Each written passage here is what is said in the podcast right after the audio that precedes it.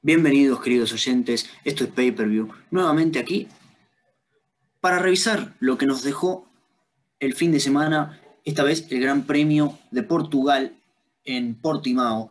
Estoy aquí acompañado por Celi Lorenzo. ¿Cómo estás? Muy bien. Bueno, varias cosas nos dejó Portimao, ¿no? Metámonos así de directo, directo.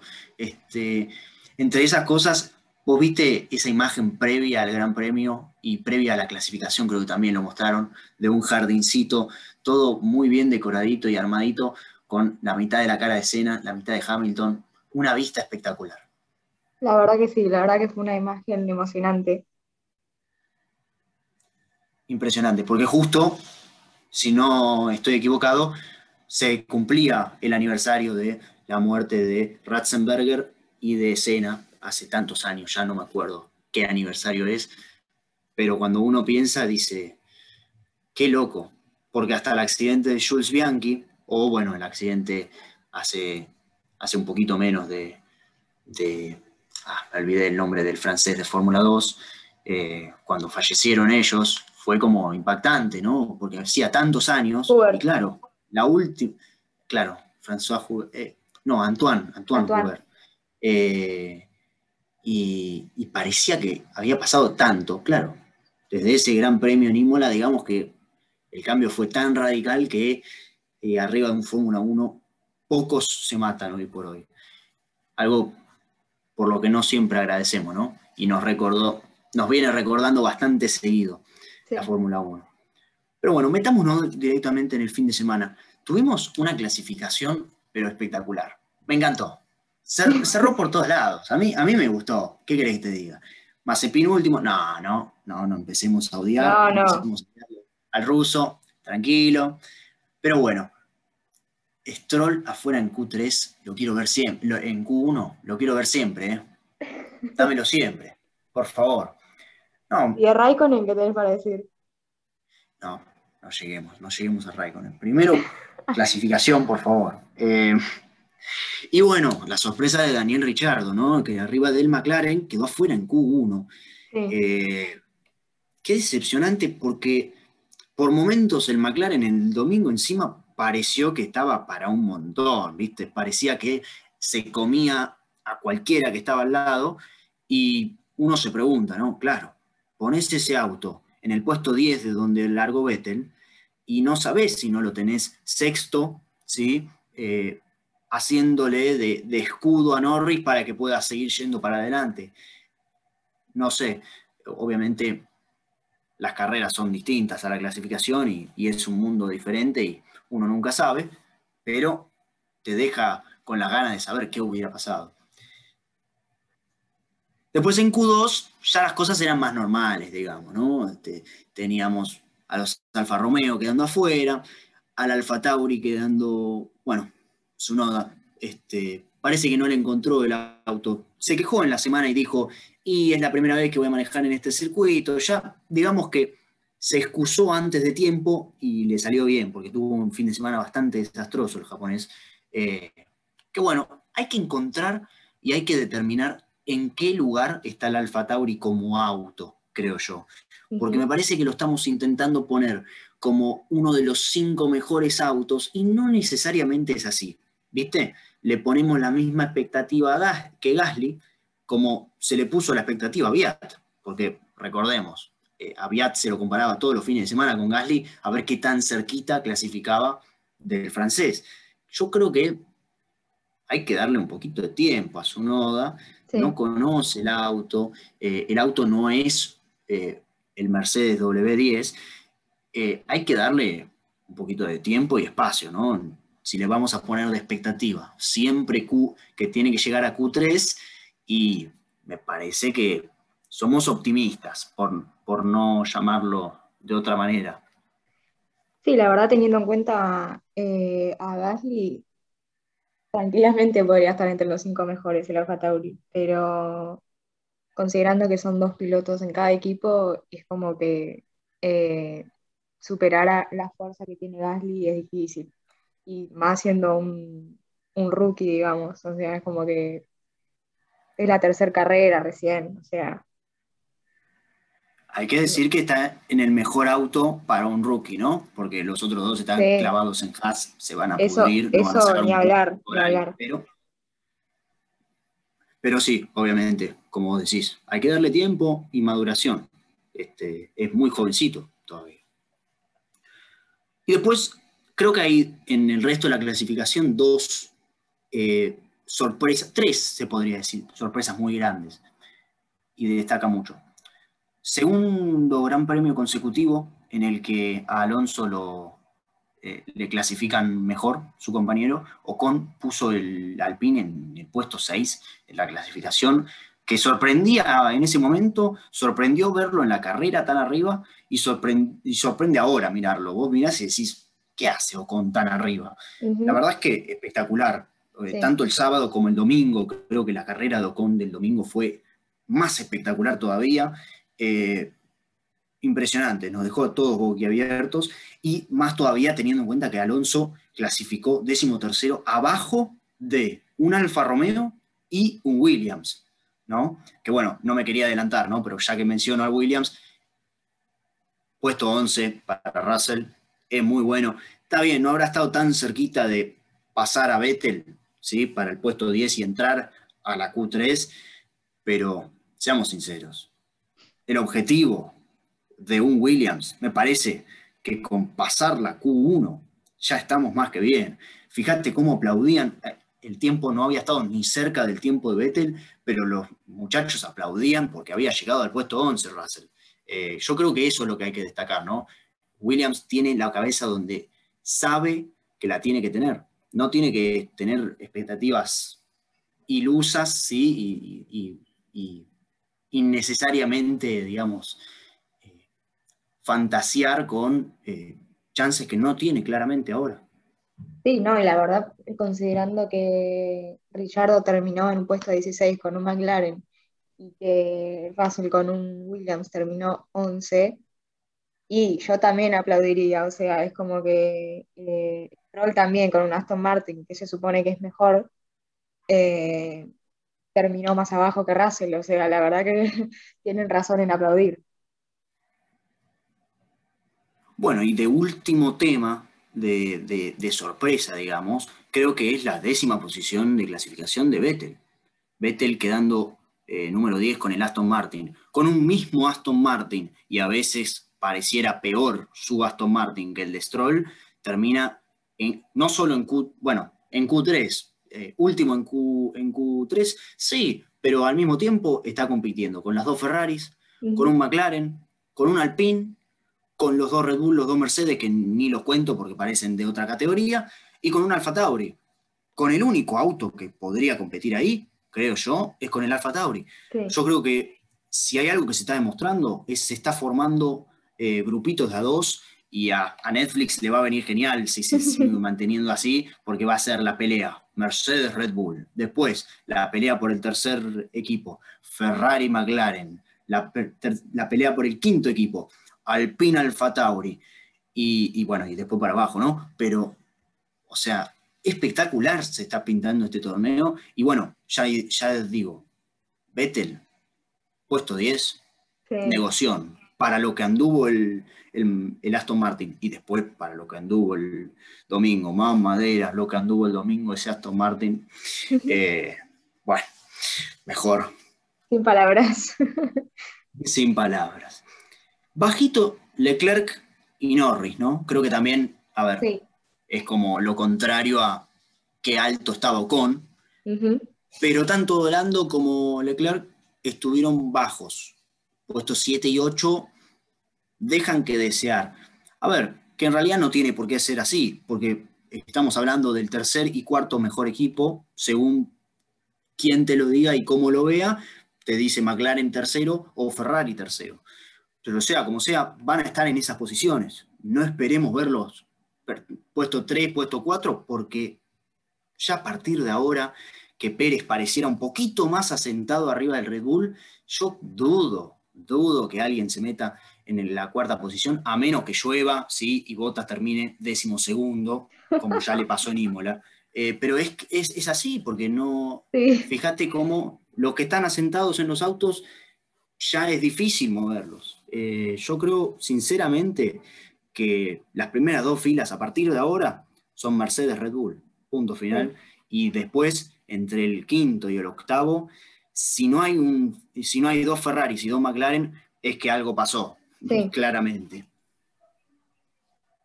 Sí, bueno, la verdad que eh, Norris y Leclerc vienen haciendo bastante, vienen como juntos de la mano. Sainz y Richard son como los más inestables, digamos, como que van, vienen. Eh, el otro día Sainz no pasó a la Q3, ahora Richard ni siquiera pasó a la Q2, pero Norris y Leclerc están ahí como cabeza a cabeza.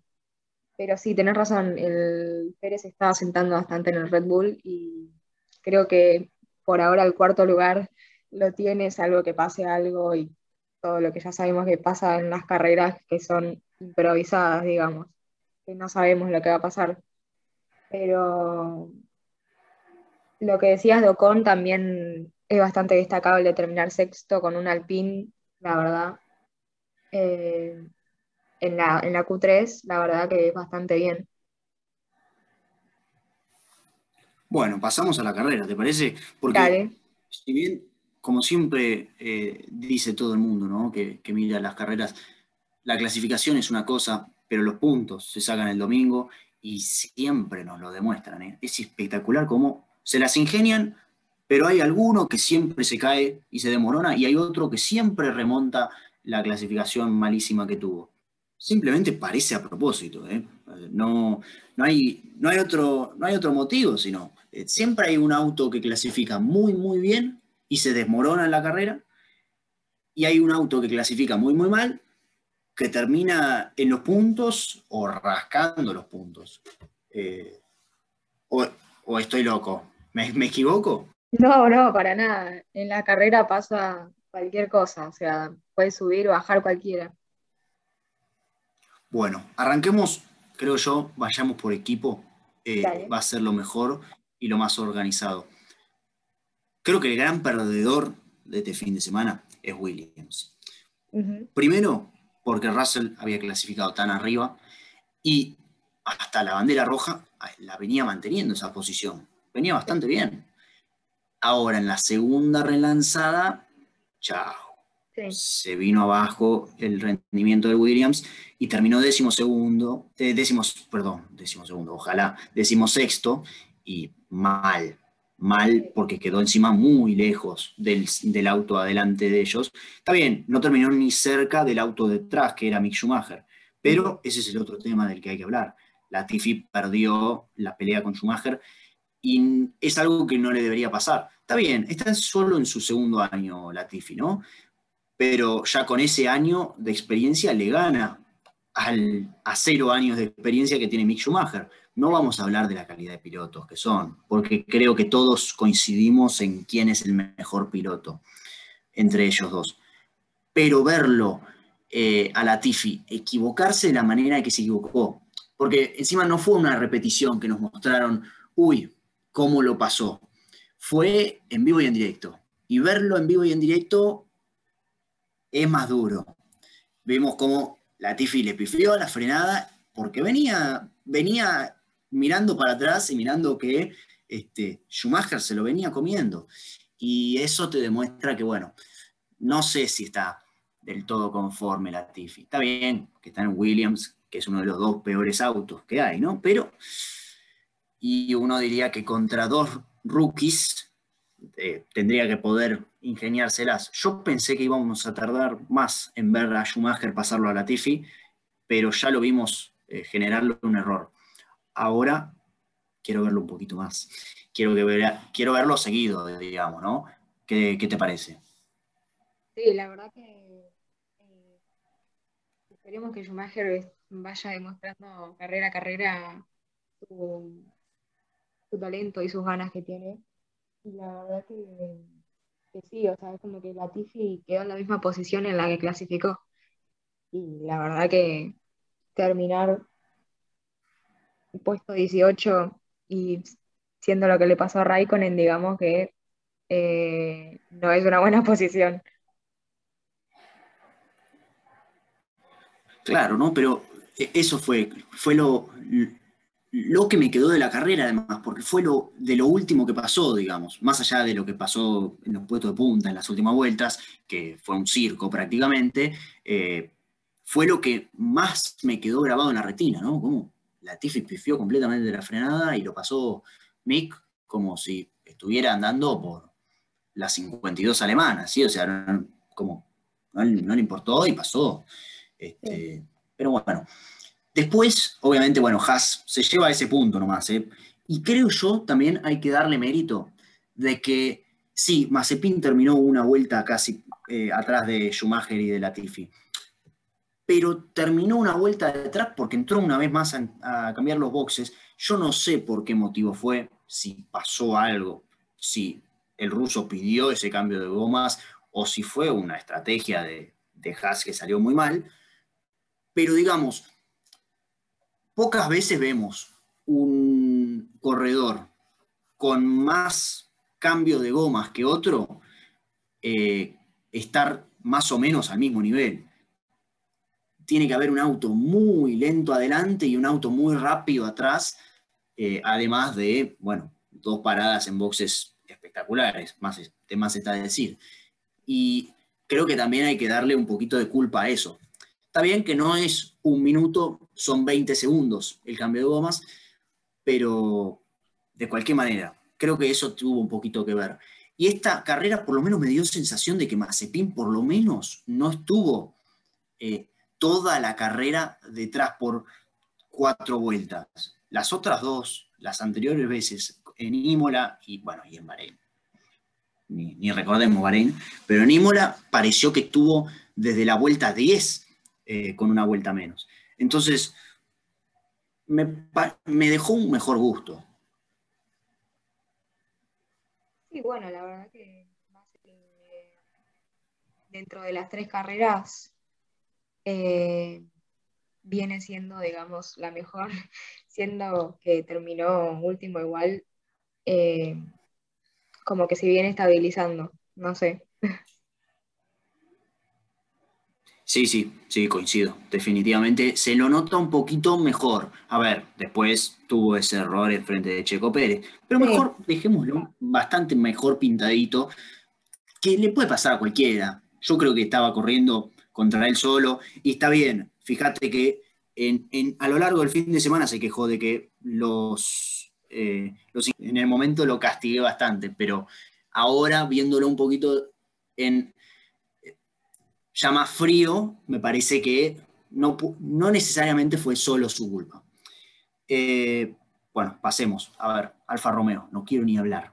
No quiero ni hablar de Alfa Romeo, porque en realidad tampoco toca Alfa Romeo. Yo creo que Aston Martin tuvo una peor carrera que Alfa Romeo. ¿Por qué? Porque si bien Alfa Romeo tuvo la desgracia de en la primera vuelta que tus dos corredores se choquen, no quiero decir nada más, eh, Aston Martin terminó 13 y 14. Y este es un equipo que tenía el objetivo de estar peleando por puntos. Entonces, pongámonos de acuerdo. ¿Tenemos auto o no tenemos auto? Me parece que no hay auto. Me parece que eso se vio demostrado bastante. Vettel lo mantuvo hasta donde pudo. Stroll no ganó nunca posiciones, estuvo siempre clavado en el mismo lugar. Pasó a los últimos, pero porque los tiene que pasar. Son Williams, Haas, eh, o sea, son, son, Williams y Haas, o sea, mínimo. Y, bueno, y el Alfa Tauri, que es un Oda, se ve que no estuvo cómodo en todo el fin de semana porque a su Noda no lo vi ni enfocado una vez. Pero es decepcionante lo de Aston Martin, creo que se merecen el octavo puesto acá. Y obviamente séptimo tenés que poner al Alfa Romeo porque tuvieron un auto menos, pero Antonio Giovinazzi de vuelta poniendo el auto bastante arriba. Para lo que eso solía ser Alfa Romeo, puede ser que el auto haya mejorado, pero están arriba de, Alfa, de, Aston Martin, que el año pasado salieron cuartos en el campeonato de constructores. No es pavada. Me parece que es Alfa Romeo. Y Giovinazzi como corredor, no me, no soy el mayor fanático, pero creo que algo mejor está, está corriendo. Me parece que, o porque está sintiendo la presión de que si no, vuela, o algo, porque me parece que está mejorando. Podría estar mejor, pero bueno, creo que carrera a carrera vamos a ir viendo. Y después creo que vas a coincidir conmigo, ¿no? Eh, a ver, Alfa Tauri tiene que estar ahí, su noda, puesto 15. Es malo, es malo porque si estamos hablando que va a pelear, eh, digamos, más o menos a la par de Alpine, que metió los dos autos en el top 10, y está más abajo, está más abajo y se nota. Eh, está bien que Alpine tuvo una carrera para el recuerdo, porque fue una gran carrera, se queda ahí bastante como dando lástima, ¿no? Pero más allá de eso, que bueno, Gasly tuvo bastante suerte para sacar el punto, porque hace el Tauri no anduvo nunca en todo el fin de semana. Lo miraban en la, en la carrera, lo apuntaban y el Alfa Tauri parecía, eh, no sé, tener un motor de un Ford Falcon a comparación de, sí, un motor de Camaro. Eh, yo la verdad que miraba y decía, pero ¿qué onda? Se, quedó sin nafta en el medio de la recta. Eh, daba, impresión de que ese auto estaba mucho más lento que en otros fines de semana y que los competidores. Así que, obviamente, bien por Gasly que sacó un punto, pero algo tiene que cambiar en ese auto para este fin de semana en Cataluña, porque si no, eh, este fin de semana que viene se los van a comer crudos. El quinto de este fin de semana, creo que vas a coincidir conmigo, fue claramente Ferrari claramente Ferrari, más allá de la clasificación, que fue una clasificación decente, podrías decir, eh, dejaron mucho que desear. Más que nada, si bien Leclerc hizo lo que tenía que hacer, terminó sexto, espectacular, excelente, dejó atrás a Ocon, era el objetivo. Pero Sainz se desmoronó completamente. El auto de repente pareció que, no sé, no, no, no se movía, que le habían puesto ruedas cuadradas, no sé, pero en un momento, de un momento a otro fue además, porque en 20 vueltas el rendimiento se desmoronó y lo, pesaron, lo pasaron los dos Alpine, lo pasó Ricciardo, que venía de pasarlo a Gasly, y lo pasó Gasly, que, repetimos, no tuvo auto en todo el fin de semana. la caída tanta caída de rendimiento en una Ferrari, especialmente en las últimas vueltas, es alarmante, porque tampoco sabemos qué pasó, para no poner un adjetivo en el medio. Eh, así que no. Esa, esa es la, la, visión que me queda de Ferrari este fin de semana, porque Leclerc hizo lo que tenía que hacer, manejó lo que tenía que manejar, a Norris no lo iba a alcanzar porque Norris está muy, muy rápido de vuelta, hay que mencionarlo, pero eh, la parte de Sainz, no sé si fue por parte de Sainz o si fue por parte de la Ferrari en sí, pero algo pasó. Veremos qué hacen para cambiarlo en España, que es su carrera, este, a ver, va, a intentar salir lo más adelante posible, Sainz, me imagino yo. No me extrañaría un quinto puesto, pero eso es otra cosa. Eh, ojo, porque si esa Ferrari se sigue demorando así, no van a sacar tres puntos con Sainz. ¿eh? Eh, puede haber sido la estrategia, puede ser, pero fue alarmante. Sí, la verdad que con la, con la Q3 que tuvo Sainz terminando quinto, eh, la verdad que se esperaba mucho, pero bueno, terminó en el puesto 11, la verdad. Y claro, bueno, sí, terminó sexto, pero nada, o sea, es como que se mantuvo ahí, si bien viene bien, pero creo que Sainz es como que va y viene, o sea, es como inestable, como dije antes. Eh, pero bueno, no sé, como dijiste vos, esperemos que en España se motive y haga, haga cosas buenas. Ahora creo que llega acá el momento de decidir quién es el tercero y quién es el cuarto. También depende de la expectativa que tenemos de cada uno un poquito también, ¿no? Porque eh, la carrera de Richardo sí es excelente porque levanta un auto este, que había clasificado muy mal, pero también tiene mucho más auto que el resto. Y la carrera de los Alpine, porque los dos Alpine corrieron muy bien, fue muy, muy buena, pero en puntos termina siendo menos que tal vez la de los McLaren. Entonces, ¿vos a quién pondrías eh, como el cuarto equipo y a quién pondrías como el tercero? Em, em, y voy a dejar mi favoritismo de lado por un, por un momento y voy a poner al pin tercero. Em, si bien Norris terminó más, más alto y Richardo recuperó bastante, creo que los dos alpines estuvieron bastante bien y terminaron los dos ahí pegados y juntos y la verdad que hicieron una carrera bastante buena y, y nada, se merecían también un poco terminar ahí arriba con puntos. ¿Vos qué, qué decís? Creo que tengo que coincidir. Más allá de la suma, que la sumatoria de puntos sea otra, creo que la expectativa de McLaren es otra. Eh, entonces, eh, sí, felicitaciones, porque no cualquier piloto eh, hubiera pues, levantado un auto de el 16 al, 9, pero al mismo tiempo se esperaba un poquito más. Y hasta por momentos, el McLaren de Richardo parecía un auto más. Eh, me acuerdo que por momentos no, podía pasarlo a Gasly, no podía pasarlo, si no me equivoco, a Vettel. Eh, tuvo muchas complicaciones el McLaren, por lo menos el de Richardo. El de Norris, ya dijimos, carrera espectacular.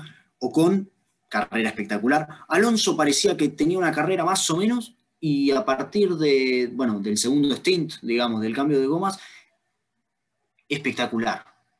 Todo lo que hizo, digamos, eh, Alonso fue eh, remarcable, porque hacía bastante no veíamos eh, a Alonso tan prendido. Después sí, se quedó como sin gomas y no le alcanzó para ir a buscarlo a su compañero, pero al mismo tiempo no necesitaba, necesitaba mantener ese puesto y a Richardo lo mantuvo lejos. Pero bueno, ¿no? Qué impresionante cómo, este, cómo los Alpine tuvieron un fin de semana maravilloso. Sí, en cuanto a Alonso, hace unos episodios atrás hablábamos de la experiencia y creo que en esta carrera se notó mucho su experiencia y sus ganas que tenía de volver. Eh, y esperemos que Alpine siga así y, que los dos tengan buenos puntos, porque la verdad que eh, antes era Renault, que era un buen equipo dentro de todo. Eh, así que esperemos que sigan así. Habrá que ver cuánto mejoran en el año o cuánto mejoran para el año que viene, que yo creo que la mayoría de los equipos ya están apuntando para el año que viene y que esta temporada vamos a ver pocos cambios en los autos. Igual ojo, porque de Alpine ya vimos cambios, de Aston Martin vimos cambios, así que hay algunos equipos que dicen, no, espera, este año recién arranca y vamos a tomárnoslo tan en serio como el resto de los años. Y eso creo que también ayuda, porque si bien la decisión lógica es invertir el 100% de eh, los recursos y el laburo y demás en el año que viene, en el auto del año que viene, que en definitiva arranca una nueva era y ese tiempo y recursos que invertiste antes te pueden terminar valiendo hasta campeonatos en un futuro hay que ver, también con, pinzas, ¿no? Pero eh, uno nunca sabe, pero está bueno que los equipos vayan a invertir algo, por lo menos en este año, y pareciera que Mercedes está un poquito obligado a invertir en este año porque no la van a ganar tan fácil como parecía. Sí. Bueno, hablando de Mercedes, ¿no? Mercedes 1-2, 1-3, eh, perdón. Eh, bueno, largaron 1-2, terminaron 1-3, ya eso no es del todo lindo. Verstappen se metió en el medio de vuelta y Pérez estuvo lejos. Seamos sinceros, no, no tenía chances de un podio esta carrera. ¿Qué te pareció la pelea entre los dos mejores equipos que tienen en la Fórmula 1 hoy por hoy? La verdad que estuvo buena. Eh, a veces está bueno también, eh, a veces ver la mitad de tabla, pero hoy, hoy estuvo bueno ver eh, esa pelea entre los tres.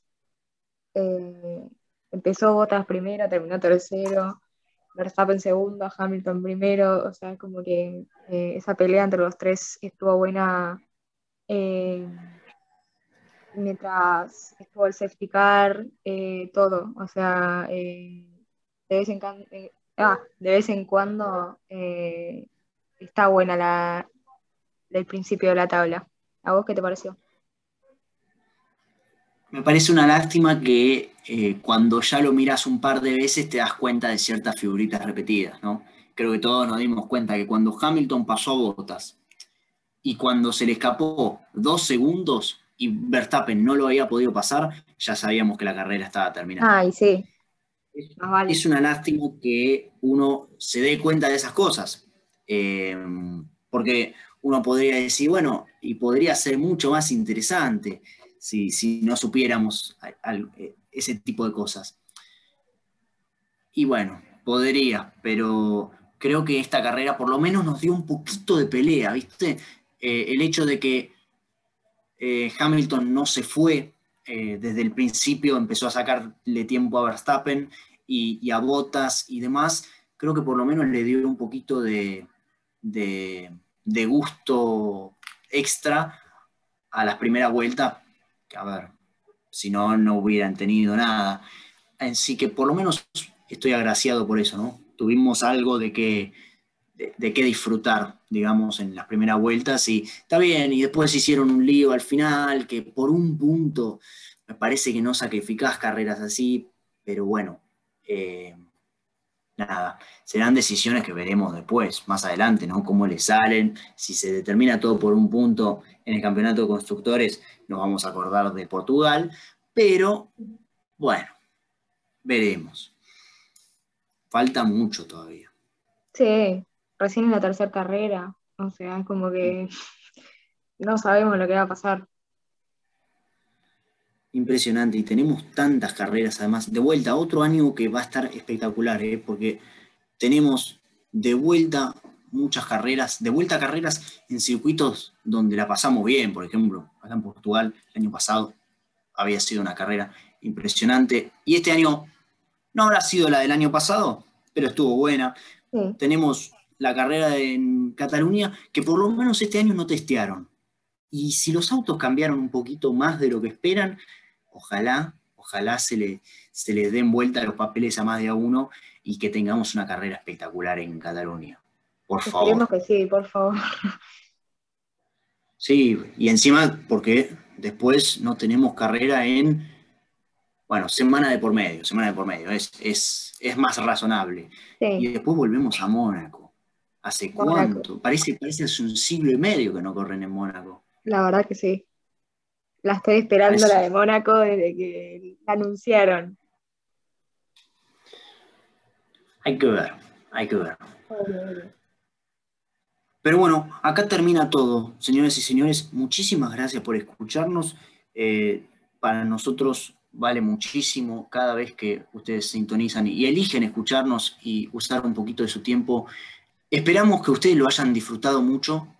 Eh, nosotros, insistimos, disfrutamos muchísimo, eh, muchísimo hacerlo, pero disfrutamos más todavía saber que a ustedes los entretenemos y les damos algo como para pasar el tiempo, para informarse, ¿por qué no? Si te perdiste la carrera el fin de semana, o si recién estás entrando a la Fórmula 1 y querés saber algo más, bueno, por lo menos te llevas una perspectiva de todo esto. Yo he sido Juan Ignacio Barreto Mackenzie, he estado aquí con mi compañera fiel Celeste Lorenzo. Nos despedimos. Nos vemos.